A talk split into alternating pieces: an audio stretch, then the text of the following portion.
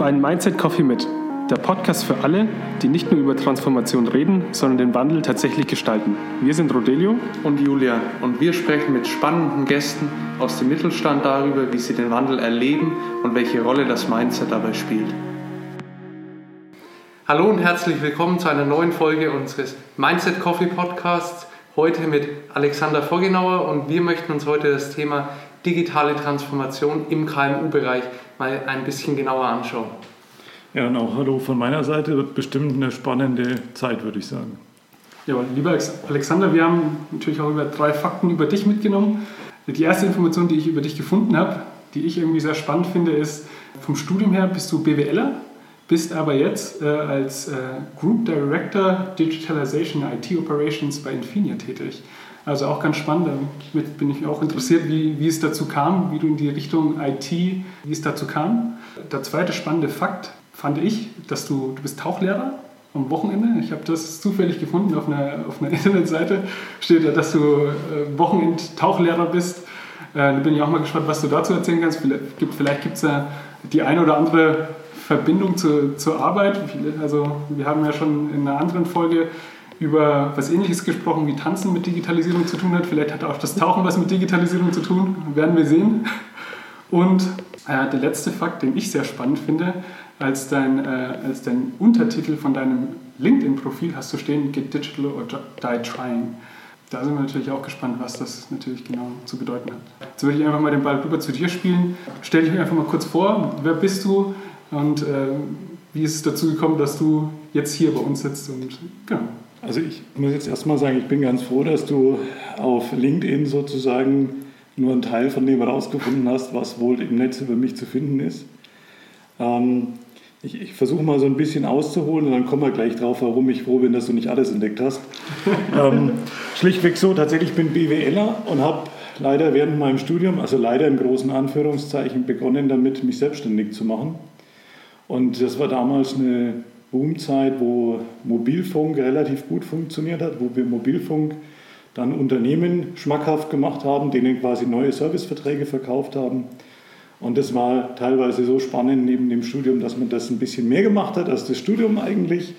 Und da ist relativ schnell in dieser damaligen Zeit eigentlich ein Kunde auf uns zugekommen und hat gesagt, Mensch, da gibt es so was Neues, so Internet, das glaube ich brauche ich auch, könnt ihr mir das nicht auch irgendwie zur Verfügung stellen?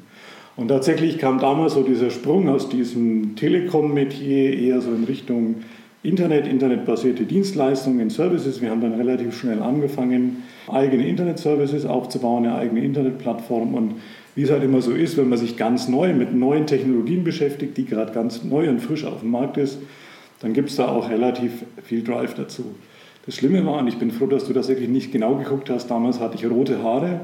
Das heißt, da gibt es noch ganz, ganz schreckliche Bilder von mir im Netz tatsächlich. Ja. Ähm, okay. Du hast noch gefragt, passt das eigentlich zusammen? Wie, wie kombiniert sich das so und was machst du dann in deinem Freizeitbereich?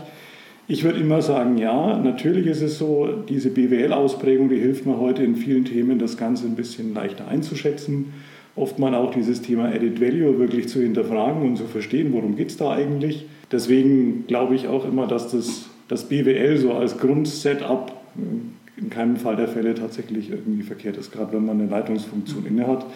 Tauchen mache ich tatsächlich nur als Hobby. Ich glaube, es hat mit Digitalisierung wenig zu tun. Es gibt da so ein paar Ansätze zwar, dass immer wieder ganz neue, fancy Tauchcomputer tatsächlich äh, rauskommen, aber die machen auch nichts anderes, wie dir zu sagen, wie lange du jetzt eigentlich noch auf der Tiefe bleiben kannst und wann es eigentlich Zeit wird aufzutauchen. Deswegen, für mich ist das eher so ein Ausgleich. Ja.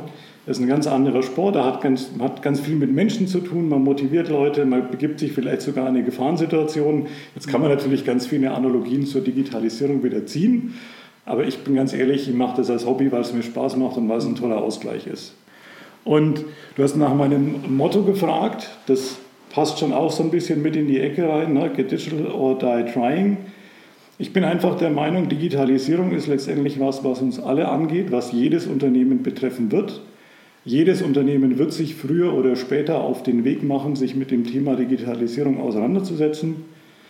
Meiner Meinung nach ist es so, die Welt wird quasi in vier Quadranten eingeteilt. Ne? Und das, der Quadrant, in dem du dich befindest, unterscheidet sich letztendlich danach, wie lang ist deine Zündschnur und wie groß ist der Knall in deinem Quadranten, aber letztendlich wird es eben jeden in seinem Quadranten treffen. Mhm.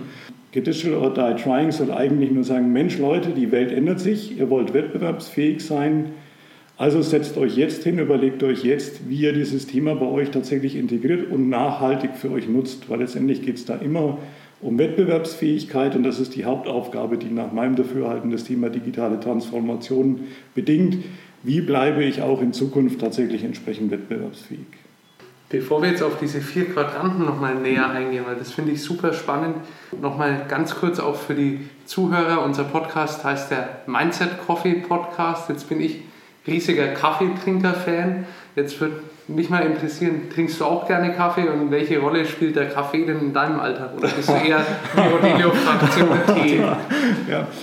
Also das ist eine super Frage, weil ich würde die so beantworten. Im zweiten Herzen bin ich auf jeden Fall auch ITler durch und durch.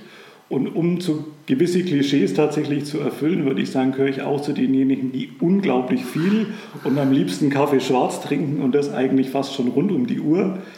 Okay, sehr sympathisch. Dann haben wir da auf alle Fälle was gemeinsam. Du hattest jetzt diese vier Quadranten gerade angesprochen.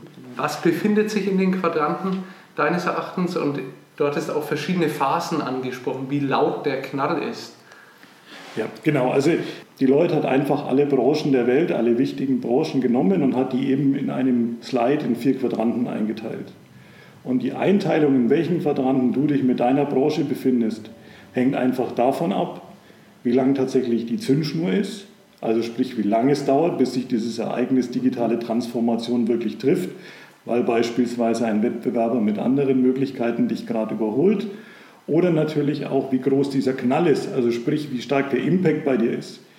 Jetzt sage ich bei uns als Infiana, wir sind zum Beispiel ein Folienproduzent, wir sind im B2B-Umfeld unterwegs. Da gibt man mit Sicherheit die eine oder andere äh, Minute und Zeit investiert man gerne darin, dass man sich mit dem Thema Digitalisierung auseinandersetzt, aber wir haben B2B, das heißt, wir haben ganz andere Anforderungen zu erfüllen als vielleicht jemand, der ein fancy Handy anbietet mit einem aktuellen Betriebssystem drauf und der sich schon in der Digitalisierung in einem ganz anderen Wettbewerbsumfeld tatsächlich sieht. Und deswegen glaube ich auch, kann man das sehr, sehr gut nachvollziehen, dass es eben Branchen gibt, die ein bisschen länger brauchen, bis dieses Ereignis auf sie wirklich einwirkt. Ja, und dann kann es sogar noch unterschiedlich sein, ob dieser Knall, also sprich diese disruptive Veränderung, am Ende vielleicht diese Zündschnur sich auswirkt. Aber letztendlich, und das ist halt die Hauptaussage, die hinter meinem Slogan aussteckt, ist, jeden wird es treffen, jeder muss sich im Prinzip neu orientieren und jeder muss schauen, dass er wettbewerbsfähig bleibt mit digitalen Technologien. Gibt es da deines Erachtens eine prinzipielle Unterscheidung zwischen Großkonzernen und KMU? Dass man sagen kann, alle KMUs sind eher in den Quadranten und alle Großkonzerne in anderen Quadranten? Also ich würde die Größe des Unternehmens jetzt nicht in dieser Einteilung tatsächlich sehen. Ich glaube einfach, die Rahmenparameter sind sehr unterschiedlich. Kleine Unternehmen haben vielleicht weniger Ressourcen, die sie allokieren können, um bestimmte Themen zu bespielen, haben andere Herausforderungen als ein Großunternehmen, sind dafür vielleicht aber auch nicht so unbeweglich, wie ein Großkonzern das ist der sehr viele Prozesse, sehr viele Personen unter einen Hut bringen muss, um bestimmte Dinge tatsächlich zu verändern. Eine Sache, die du gesagt hast, du hast nur gesagt, andere Herausforderungen für mittelständische Unternehmen. Kannst du das vielleicht ein bisschen konkretisieren? Was sind denn solche konkreten Herausforderungen, die du aus deiner Erfahrung eben gesehen hast oder erlebt hast im Mittelstand im Bereich Digitalisierung? Meiner Meinung nach ist die Hauptherausforderung im Mittelstand das Thema Enterprise-Architektur. Das heißt, der Mittelständler hat heute eine IT-getriebene Prozesslandschaft, die ihm hilft, seine Anforderungen tatsächlich abzubilden, aber die hat er nicht ausgerichtet auf sich verändernde Technologien auf dem Markt. Also sprich, er tut sich relativ schwer, Themen von außen zu internalisieren, weil seine Prozesslandschaft dafür überhaupt nicht ausgelegt ist. Ganz interessant, also du kommst ja auch aus der IT-Ecke und du hast auch gesagt, okay, gut, Technologien und ähm, insgesamt die Auslegung der IT muss auch auf Veränderungen ausgelegt sein. Wir beim Mindset Coffee, geht ja hier um Mindset, welches, welche Rolle spielt denn auch das Mindset oder auch der Mensch insgesamt in dieser ganzen, ganzen Veränderung?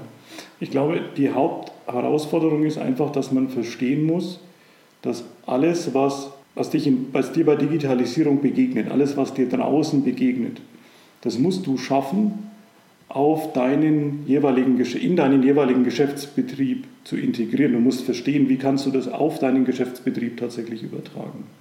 Und was meiner Meinung nach extrem, dem, dem Mittelstand extrem schwer fällt, ist sich auf diese Herausforderung vorzubereiten, rechtzeitig zu investieren und auch die entsprechenden Ressourcen dafür bereitzustellen, um sagen wir, die Plattform zu bauen, die grundsätzlichen Möglichkeiten anzubieten, sich diesem Thema wirklich zu stellen.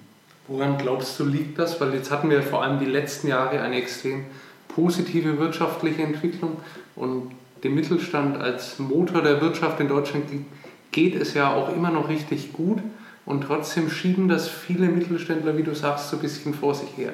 Das eine ist das Mindset, also das ist schon der richtige Ansatz. Man muss verstehen und auch wirklich für sich antizipieren, dass Digitalisierung ein wesentliches Element ist, dem ich mich einfach aussetzen muss und mich gar nicht entziehen kann.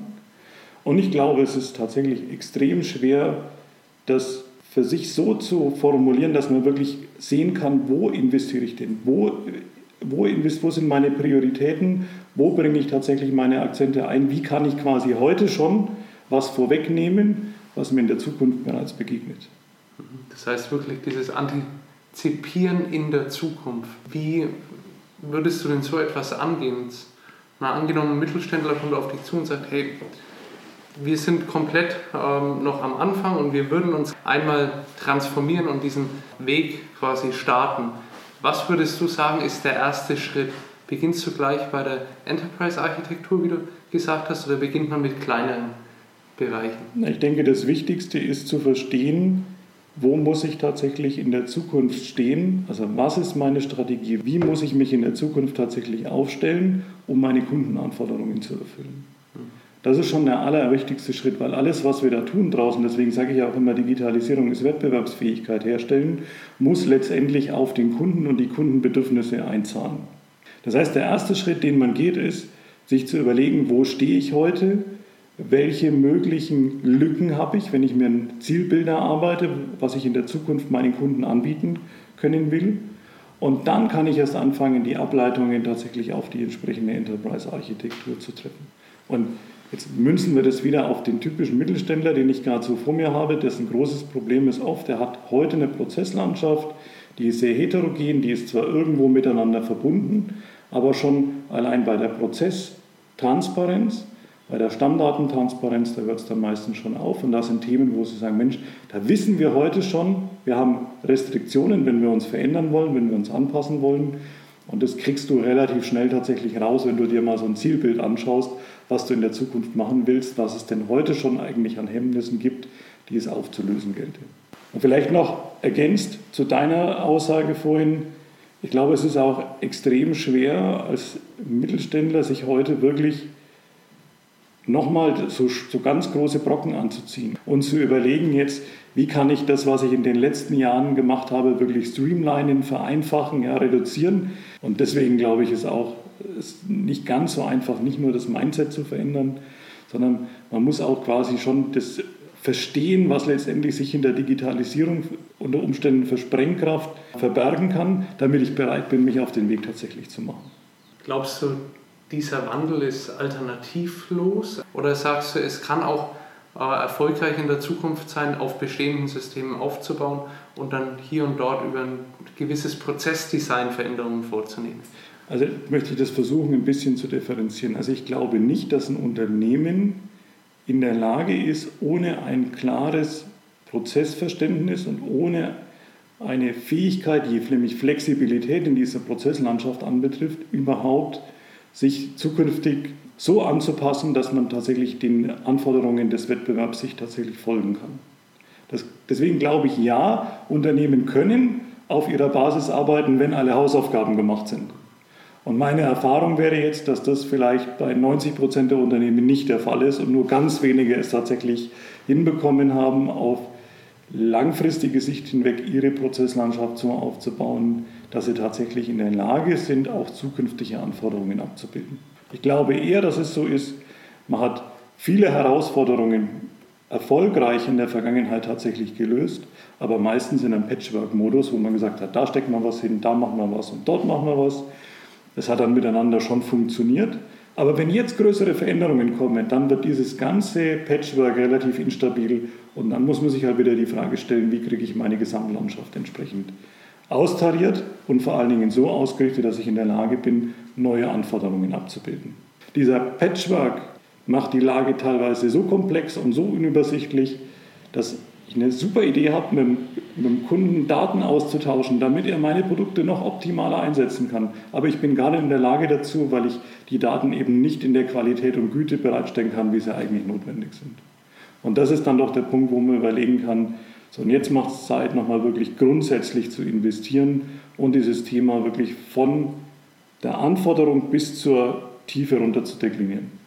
Und für mich ist das tatsächlich deswegen auch Digital, Digital or Die Trying der wesentliche Aspekt. Man muss verstehen, dass man wettbewerbsfähig sein muss in der Zukunft und das schaffe ich aber nicht nur, indem ich einzelne spezifische Themen löse, auch wenn ich sie perfekt löse. Ich muss im Gesamtunternehmen in der Lage sein, das abzubilden. Und das ist dann nicht nur Architektur, das ist dann auch das Mindset im ganzen Unternehmen, das ist die Ausrichtung drauf, sich zu überlegen, wie kann ich den Kundenanforderungen, die ich habe, mit Hilfe von Technologien so optimal erfüllen, dass ich auch in der Zukunft eine, eine Daseinsberechtigung habe. Ja, wir reden noch gar nicht über disruptive Geschäftsmodelle, wir reden erstmal über eine Evaluation dessen, was man heute hat, mit Hilfe von Technologien. Jetzt sind es ja ganz schwerwiegende und tiefgreifende Veränderungen, wenn man an der Architektur was ändert oder von sagen wir, dieser Patchwork-Lösung hin zum gesamten System oder selbst wenn ich nur ein neues Patchwork mit hinzufüge. Das hat ja große Auswirkungen auch für die Mitarbeiter im täglichen Doing, im Alltag. Wie nimmt man denn da am besten die Mitarbeiter bei so großen und schwerwiegenden IT-Veränderungen mit? Also ich glaube, was du adressierst, ist auf jeden Fall das Wesentliche ist immer, Veränderung bedingt, dass man eigentlich jeden mitnimmt.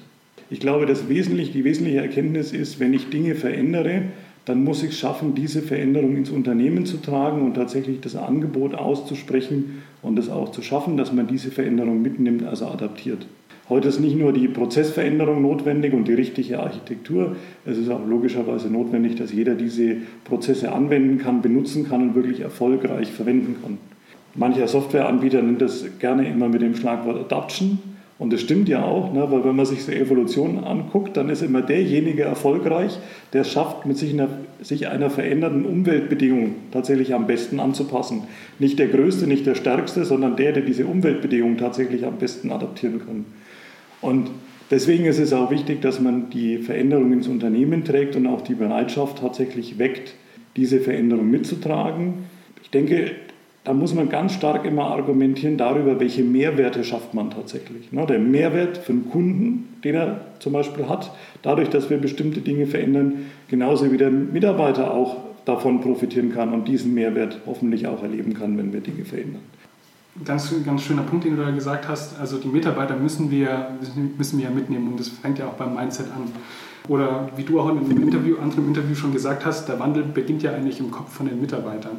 Was passiert denn mit Leuten, oder wie gehst du denn an die Sache ran, wenn du mit Mitarbeitern sprichst und die sagen, ja, wieso müssen wir denn schon wieder diese Veränderung machen? Oder die einfach nicht einsichtig sind und, und diesen, diesen Wandel wirklich auch verstehen, warum wir das jetzt wirklich machen müssen. Also, wie, wie, gehst du da konkret voran? Gehe ich gern so her, dass ich sage, eigentlich ist es extrem wichtig, mit Zielbildern zu arbeiten. Man muss verstehen, Warum soll es in eine bestimmte Position gehen? Warum machen wir bestimmte Veränderungen? Ja, wenn ich das antizipieren kann, wenn ich verstehe, warum wir uns verändern müssen, tue ich mir viel leichter, mich mit der eigenen Veränderung tatsächlich auseinanderzusetzen. Und ich denke, das ist der wesentliche, das wesentliche Element, was auch manche Mittelständler tatsächlich fehlt, dass er diesen Nordstern setzen kann, also die Richtung weisen kann, in welche Richtung man sich bewegen muss um dann tatsächlich auch das Verständnis zu bekommen, was ist denn dazu heute eigentlich notwendig für mich, was ist in meiner Rolle notwendig, damit ich mich entsprechend eben anpassen kann und verändern kann. Und mir fehlt oft diese strategische Zielrichtung, also diese klare Darlegung, warum machen wir uns auf den Weg ja, und was bringt es auch, wenn wir das tun. Wir haben viele Veränderungen in der Vergangenheit und wir haben oftmals so häufige Richtungswechsel, aber so diese klare Richtung, die fehlt.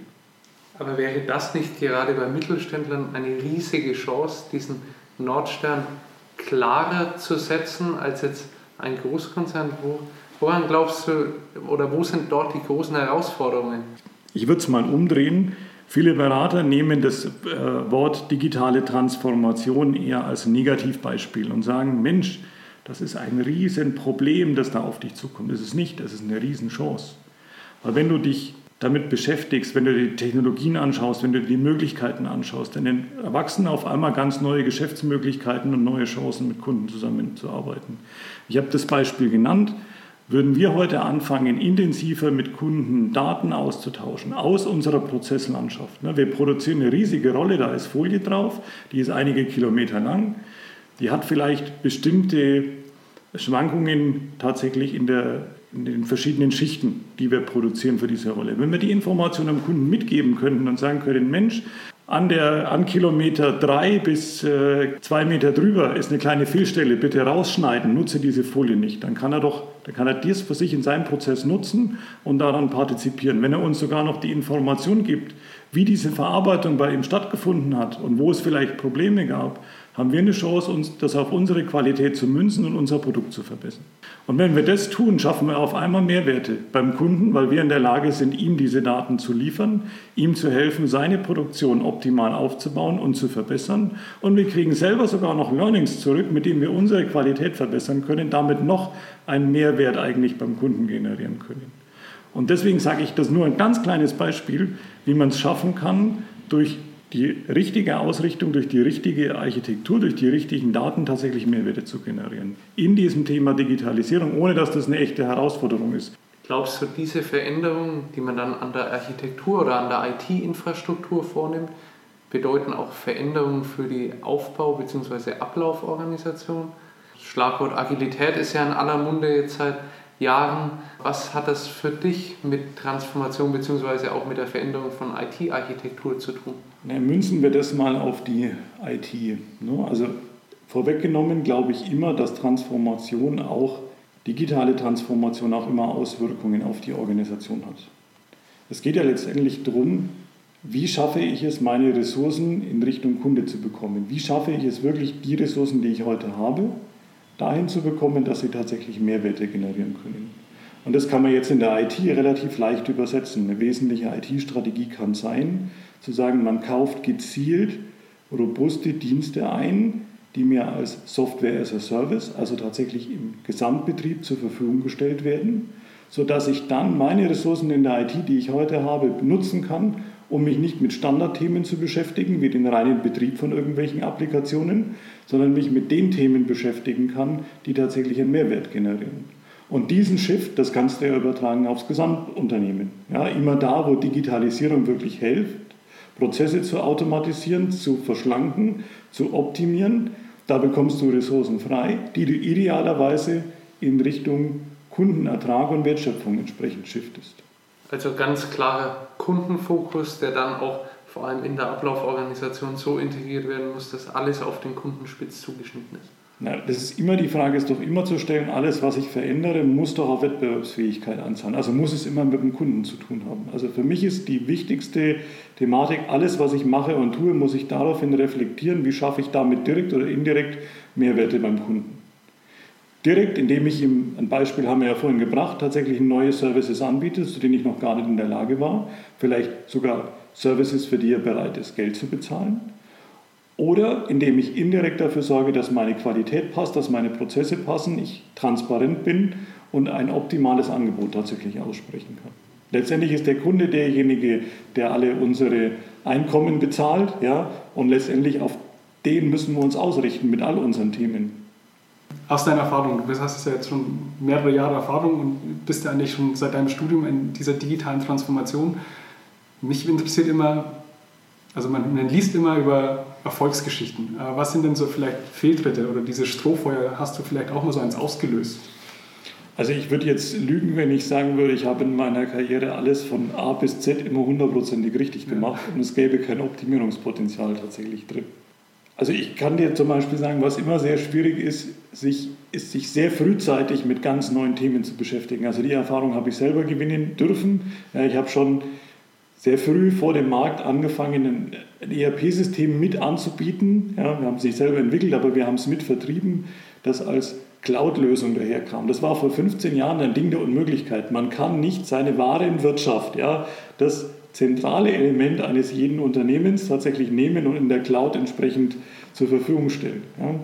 Deswegen sage ich, einer der Fehler kann sein, wenn man einfach zu früh dran ist. Ja, man muss, glaube ich, immer die richtige Geschwindigkeit sozusagen einhalten, die zu dem Unternehmen, zu der Branche passt und man muss sich ein bisschen überlegen, bin ich jetzt ein Silicon Valley Unternehmen, das definitiv voranschreiten muss ja, und das die Fahne ganz vorne trägt oder bin ich vielleicht ein Unternehmen, das eher in der zweiten äh, Linie sozusagen das adaptiert, was am erfolgsversprechenden ist. Ich muss ja, ich muss ja kein ähm, äh, langsamer Adapter sein, ich kann ja ein Early Adapter tatsächlich sein, also relativ früh mir die Dinge sozusagen aneignen, aber vielleicht muss ich nicht derjenige sein, der das wirklich entwicklungsseitig mit vorantreibt. Und die Frage, glaube ich, muss ich mir auch im Mittelstand immer wieder stellen, wo stehe ich eigentlich, wo macht es wirklich Sinn und auf welche Themen setze ich tatsächlich ja, in, in meiner Position, in meiner Branche mit meinen Produkten.